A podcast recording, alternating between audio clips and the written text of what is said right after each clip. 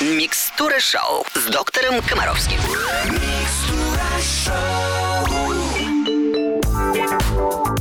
Я приветствую всех, кто слушает Русское радио. Здравствуйте! Сегодня суббота. Это значит, что мы встречаемся с доктором Комаровским. Евгений Олегович, доброе утро. Здравствуйте, Аленушка. Здравствуйте, наши радиослушатели. Ну что ж, давайте работать. Давайте работать. Если вы хотите вопросы свои задать доктору Комаровскому, делайте это непременно через наш сайт русрадио.ру. Он открыт к вашим услугам. Ну а мы начинаем прием. Первый вопрос сегодня от Снежаны из Надыма.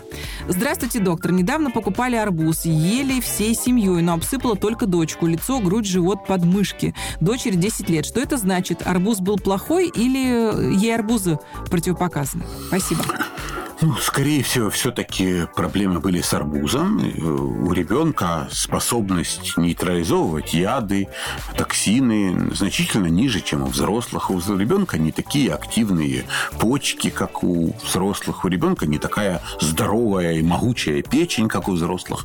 Опять-таки, сплошь и рядом, когда в надыме покупается арбуз, то ребенку стараются дать самое лучшее, самое вкусное. Как правило, ребенок на килограмм веса э, съедает Э, арбуза больше, чем мама и папа вместе взятые. Поэтому, скорее всего, арбуз был некачественный, но организмы взрослых оказались э, Посильнее. более устойчивыми. Да, потому что и доза была меньше, ну и организм был здоровее. Вообще, я, как правило, все-таки рекомендую всегда, если вы именно в наших краях, где э, контроль качества продуктов не всегда достоин этих продуктов и достоин слова контроль, все-таки осторожно относиться к вот таким вот фруктам, ягодам. Всегда сначала купить и накормить, может быть, папу, убедиться, что с ним все в порядке. Вы Потом дать... Папу не так жалко? В этом... Конечно, папу не так жалко. И опять-таки, если папа после употребления арбуза, у него начнется рвота или понос, то папу отпоить легче, чем ребенка. Вы понимаете? Ну, просто папа в силу интеллекта может понять, что это надо пить и так далее. Ну, вот легче с папой, конечно. Опять-таки, если папа пару дней голодает, то бабушка от этого в обморок не упадет. А если ребенок два дня не поест, то потом придется бабушку реанимировать. Ну и, но в любом случае я вам советую всегда, что если вы на некой э, городской куче купили арбуз, а мы же знаем, что у нас вот эта куча арбузов среди улицы, это нормальное явление. Лежит арбуз, вы его купили, принесли в дом, ребенок съел, и все нормально в течение суток, да? Я вам все-таки советую, не экспериментируйте с другими Кучами. кучами. Сходите на эту же. Пойдите на эту кучу, вам явно там вот этот арбуз вам пошел. Купите, пожалуйста, там 3, 4, 5 арбузиков, положите их дома, и будете знать, что у вас есть уже арбуз, эксперимент по его безопасности был осуществлен. Э, маловероятно, еще раз фиксирую внимание, это я обращаюсь еще раз к Снежане, что у ребенка аллергия на арбуз. Скорее всего, все-таки э, чем-то обработан, э, плохо помыли. На это вот обращайте первоочередное внимание. Спасибо большое, Евгений Олегович. Это «Микстура шоу» на русском радио. Мы вернемся сюда очень скоро. На русском радио. В эфире продолжается микстура шоу с доктором Комаровским. Следующий вопрос от Алены. Не написано, правда, откуда. Здравствуйте, Евгений Олегович. Дочке год и 10 месяцев. Месяц назад стала замечать, что левый зрачок косит вовнутрь, когда рассматривает что-то на расстоянии от трех метров. Офтальмолог косоглазие не выявил, отправил к неврологу. Невролог назначил лечение и сказал, что, скорее всего, не восстановится. Я в панике. Правда ли, что такое косоглазие не восстанавливается? Спасибо. Я, если вам честно, э, вот понять вопроса точно не могу, особенно с учетом того, что Алена не указала откуда. Как может быть косоглазие, которое видит мама и видит невролог, и не видит э, офтальмолог? Ну, вы же сами понимаете, что это, это дальше.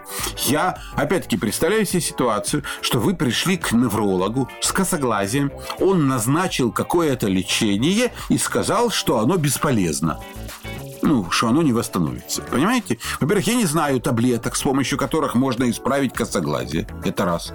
Во-вторых, я не очень понимаю э, вообще все, что тут происходит. Главное, смотрите, Ален, в вашей ситуации надо не паниковать, а надо понимать диагноз.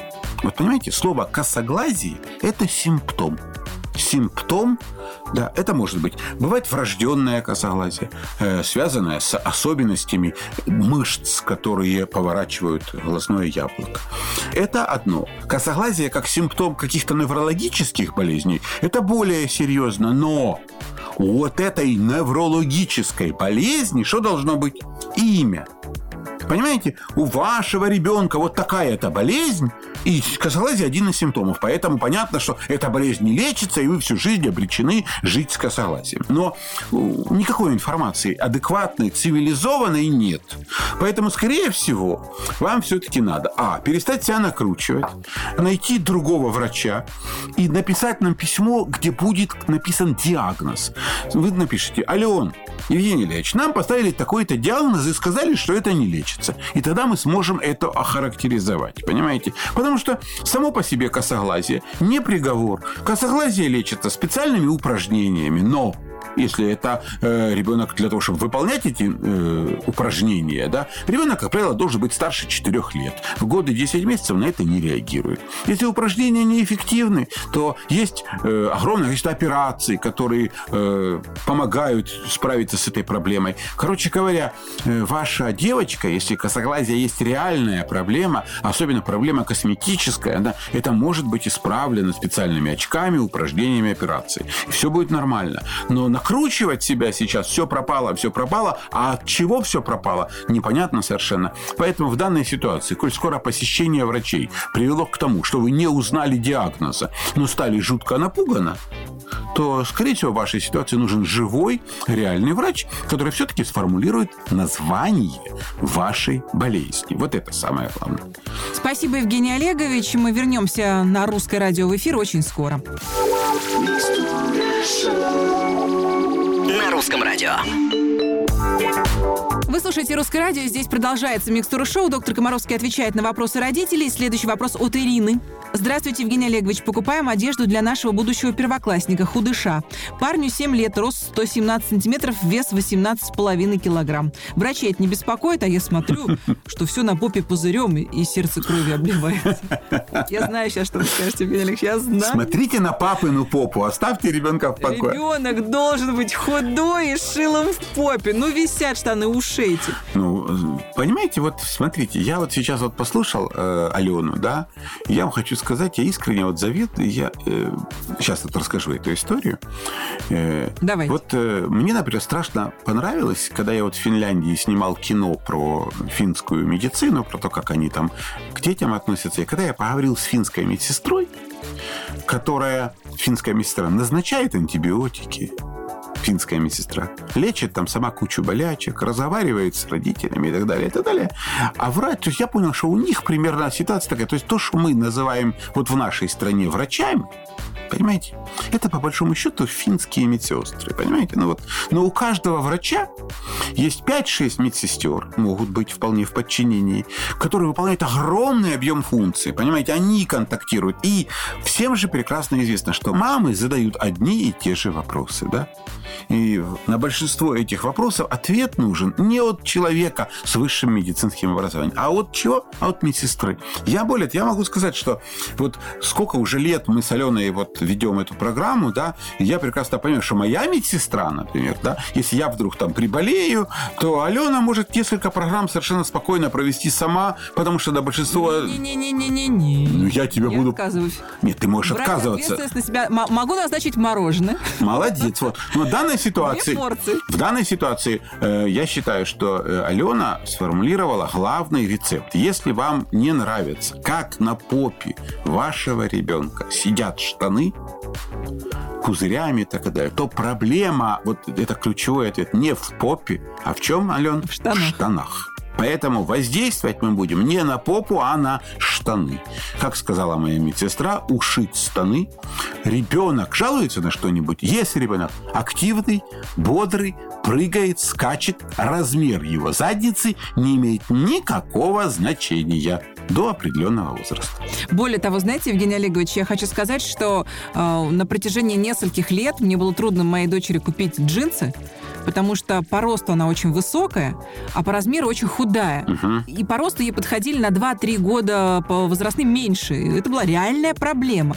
Но мне кажется, лучше купить большие штаны и ушить их, чем раскармливать ребенка до стандартных э, размеров э, существующих брюк. Тем более это, как правило, во-первых, вредно, а во-вторых, я хочу сказать, что услуги швеи как правило, дешевле, чем услуги диетолога по раскорму. Э, Нет, не, не раскорму, а по ликвидации раскорма. Ну, тоже вариант, тоже вариант, да. Спасибо, Евгений Олегович. Мы обязательно вернемся на Русское радио через несколько минут. На русском радио. На русском радио продолжается микстура шоу. Здесь Евгений Олегович Комаровский говорит о здоровье детей. И следующий вопрос от Олеси. Здравствуйте, Евгений Олегович. Расскажите, нужно ли лечить молочные зубки? Врачи обычно от этого отговаривают, мол, все равно выпадут. Ничего себе, а где это вы таких врачей взяли? Не знаю, вот Олеся нашла. Я- ну, Олесь, ну, понимаете, исходно неправильная информация. Вообще, э, знаете, к сожалению, э, мы выстроили такую вот модель э, здравоохранения, причем она выстроена практически везде, где если нет пациентов, то врач с голоду помрет. Ну вот, понимаете? Поэтому, как правило, врачи, которые отговаривают от лечения, это врачи, которые, ну, хотите, уходите, нам ваши деньги не нужны, идите отсюда. Ну, что-то такое вот в окружении моем я не наблюдаю. Э, Все известные мне стоматологи в один голос говорят о том, что э, если молочный зуб является источником кариеса, да, вот кариес на молочном зубе, то кариес, э, возможно, мы много раз об этом рассказывали нашим слушателям. Кариес – это инфекционная болезнь. Это особая бактерия, молочно-кислый стрептокок, который пожирает этот зуб. И если есть молочный зуб с кариесом, и рядом лезет постоянный зуб, он что будет тут же инфицирован, он тут же будет болеть и так далее. Я уже не говорю о том, что куча проблем с молочными зубами – это фактически наличие хронического очага инфекции в- во рту. Это, в конце концов, дискомфортно, это гниющая пища, это неприятный запах изо рта, это боль, в конце концов. Опять-таки, что надо понимать? Современная стоматология, имеющая огромное количество обезболивающих средств, современные высокоскоростные бормашины, э, наркоз, в конце концов, огромное количество специальных для детей э, устройств, которые облегчают эту процедуру, развлекают их. Эти наушники с музыкой, мультики перед глазами, отвлекающие про всякие гаджеты и так далее, и так далее. То есть лечить э, зубы молочные в 21 веке это же не тот садизм, который был там каких-то 20-30 лет назад. Поэтому однозначно молочные зубы надо лечить. Другой вопрос в том, что надо идти к врачу, когда проблема небольшая. Просто подружить ребенка со стоматологом до того, как зубы начнут болеть. Пойти, чтобы врач подобрал и зубную щетку, и научил, и посмотрел профилактически, чтобы ребенок не боялся этого стоматолога. Короче говоря, надо как только появляется первый зуб, это начинаем, его надо чистить. Как только появилось 4 сверху, 4 снизу, это повод сходить к стоматологу в кабинет, чтобы он посмотрел, и э, чтобы у ребенка установился с этим доктором контакт, чтобы он знал, что это не страшно. Шел, открывал рот, получал за это вознаграждение. То есть вы пришли к стоматологу, у вас прекрасная игрушка, вы ее предварительно дали доктору, доктор подарил вашему ребенку. Короче говоря, думайте сами, решайте сами, молочные зубы лечить однозначно надо. Спасибо, Евгений Олегович. Это микстура шоу на русском радио. Мы вернемся сюда через несколько минут. На русском радио. С вами Русское радио, студия Алена Бородина и наш любимый доктор Комаровский. Евгений Олегович, следующий вопрос от Ольги. Здравствуйте, доктор. Наша малышка 9 месяцев совсем не ползает. Передвигается кувырками задом наперед через шпагат. У массажиста были, прошли курс. По плану визиты к другим специалистам. В интернете чего только не пишут. Очень волнительно. Есть ли повод для переживаний? Послушайте, вы его найдете. Коль скоро вы ребенку, который кувыркается через шпагат, уже даже массаж сделали, понимаете? Так вы найдете. Я вам скажу, что ну не страшно. Да, конечно, здорово, когда ребенок поползает. Ну хорошо, главное, главное, чтобы вы не поощряли его э, хождение. То есть станет, пусть идет. Главное, не помогайте. Но современные дети действительно очень часто проходят этап ползания, потому что рядом с ними в э, доступности протянутой руки находится куча хорошего. Ну, потому что представить себе девятимесячного ребенка, который лежит в своей кроватке или находится в манеже, и там больше ничего нет, почти невозможно. То есть, если ребенок в кроватке, рядом с ним две куклы, пять погремушек, еще что-нибудь, короче, над ним крутится какая-то фигня, прости господи, и так далее, и так далее. Куда, ребята, куда ему ползти? Ну, куда? Ну, когда там, еще раз говорю... Я своим поделюсь опытом. Давай, давай. Один в один. Маруське как раз месяцев, наверное, 8-9, она не ползает. И моя мама говорит, Ален, а Зачем ей куда-то ползти, когда у нее все есть? А у Маши был бешеный интерес к пульту от телевизора. Она говорит, положи пульт метра на три от нее. Угу. Что вы думаете? тут же поползла. Вот, вот молодец, вот так оно все и решается. Я вам больше скажу, раз уж мы тут вспомнили про пульт, да, угу. у меня э, это, э, я до сих пор мы не понимаем, как это все происходит. Значит, у одного из моих друзей была жуткая проблема, ребенок все время пытался э, пульт от телевизора, вот все пульты в доме, которые были, были объектом его вожделения. Он их грыз, прятал, затаскивал в нору в какую-то и так далее, и так далее. Но это ребенку там где-то 9-9-10 месяцев было, вот поэтому пульты все время при, прятали, но он требовал, орал, и вот он в конце концов устал, поехал на радиорынок, купил 5 пультов, разбросал их по дому, ребенок игнорировал эти пять пультов. Вот просто игнорировал. То есть, каким образом ребенок отличал работающий пульт от нет, вот до сих пор загадка большая. Ну, вот такие дела. Главное, Ольга, пожалуйста, успокойтесь, все у вас нормально. Спасибо, Евгений Олегович. А, не переключайте ни с помощью пультов, ни вообще русское радио, потому что мы вернемся и скоро продолжим наш эфир.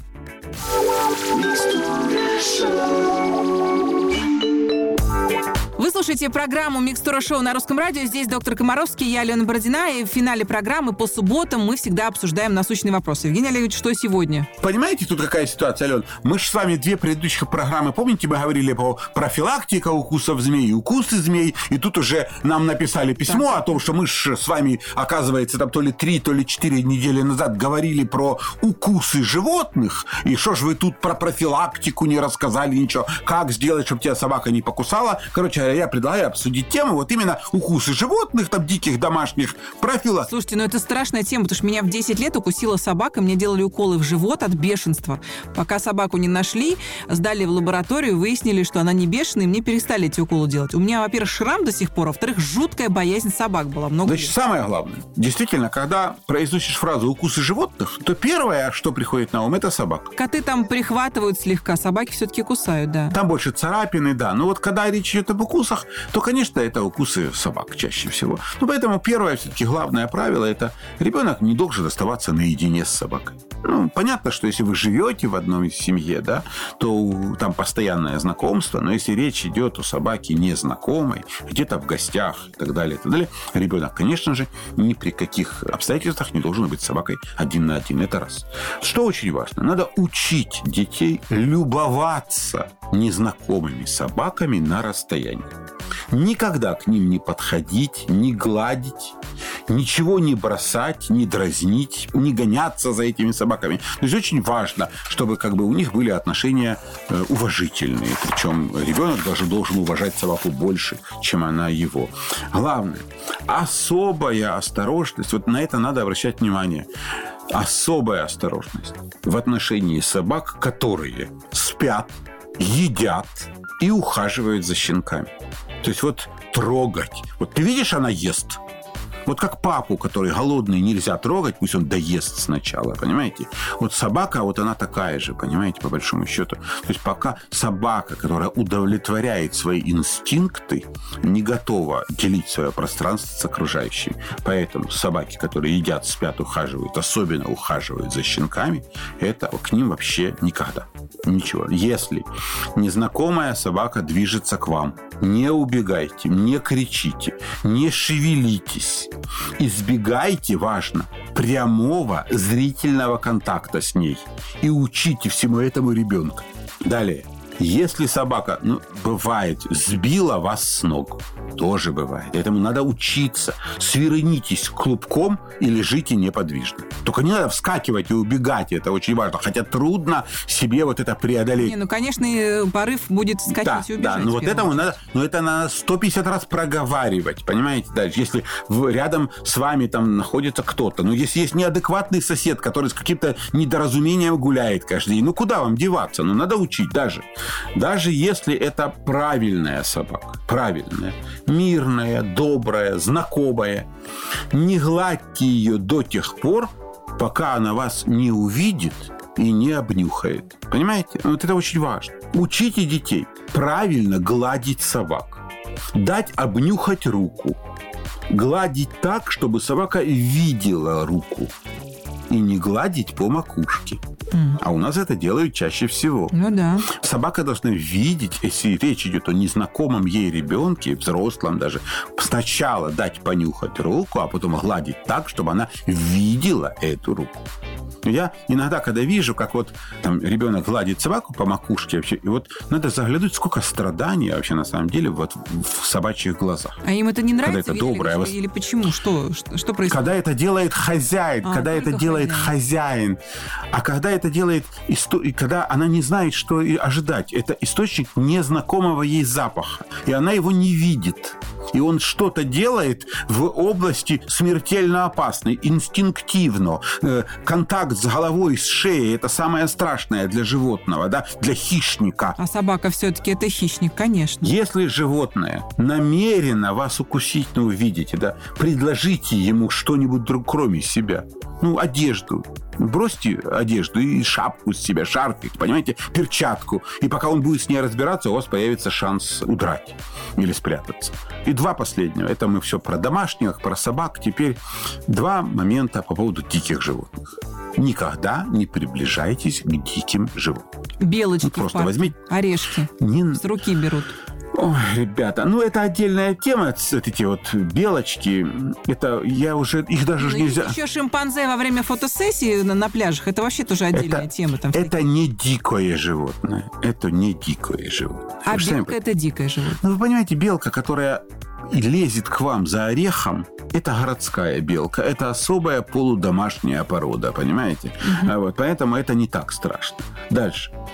И очень важно убегать и прятаться, и понимать, что самое страшное – это когда дикое животное ведет себя как домашнее.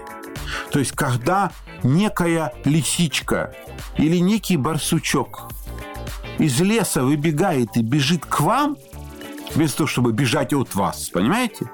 То это как раз вот это неадекватное поведение один из главных признаков бешенства.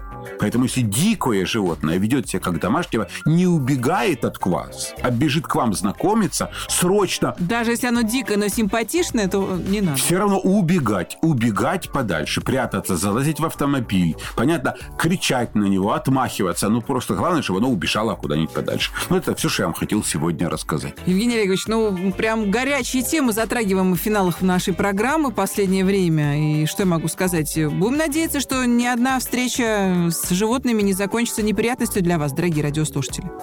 А вам спасибо. А как делать, если вас покусали, мы вас уже научили, кстати. Вот, вот, вот. Спасибо, Евгений Олегович. Всего доброго, друзья мои. Пусть вас окружают только ласковые, добрые, некусючие и люди, и звери. Вы остаетесь в компании с любимым русским радио. Если у вас возникнет желание задать свой вопрос доктору Комаровскому, вы можете это сделать непременно. Сайт русрадио.ру к вашим услугам. Я, Алена Бородина, говорю до свидания. Мы услышимся через неделю. Ну а с понедельника по пятницу вы можете слушать нашу короткую версию микстуры шоу «15 капель». Всем счастливо, пока. Все лучшее детям.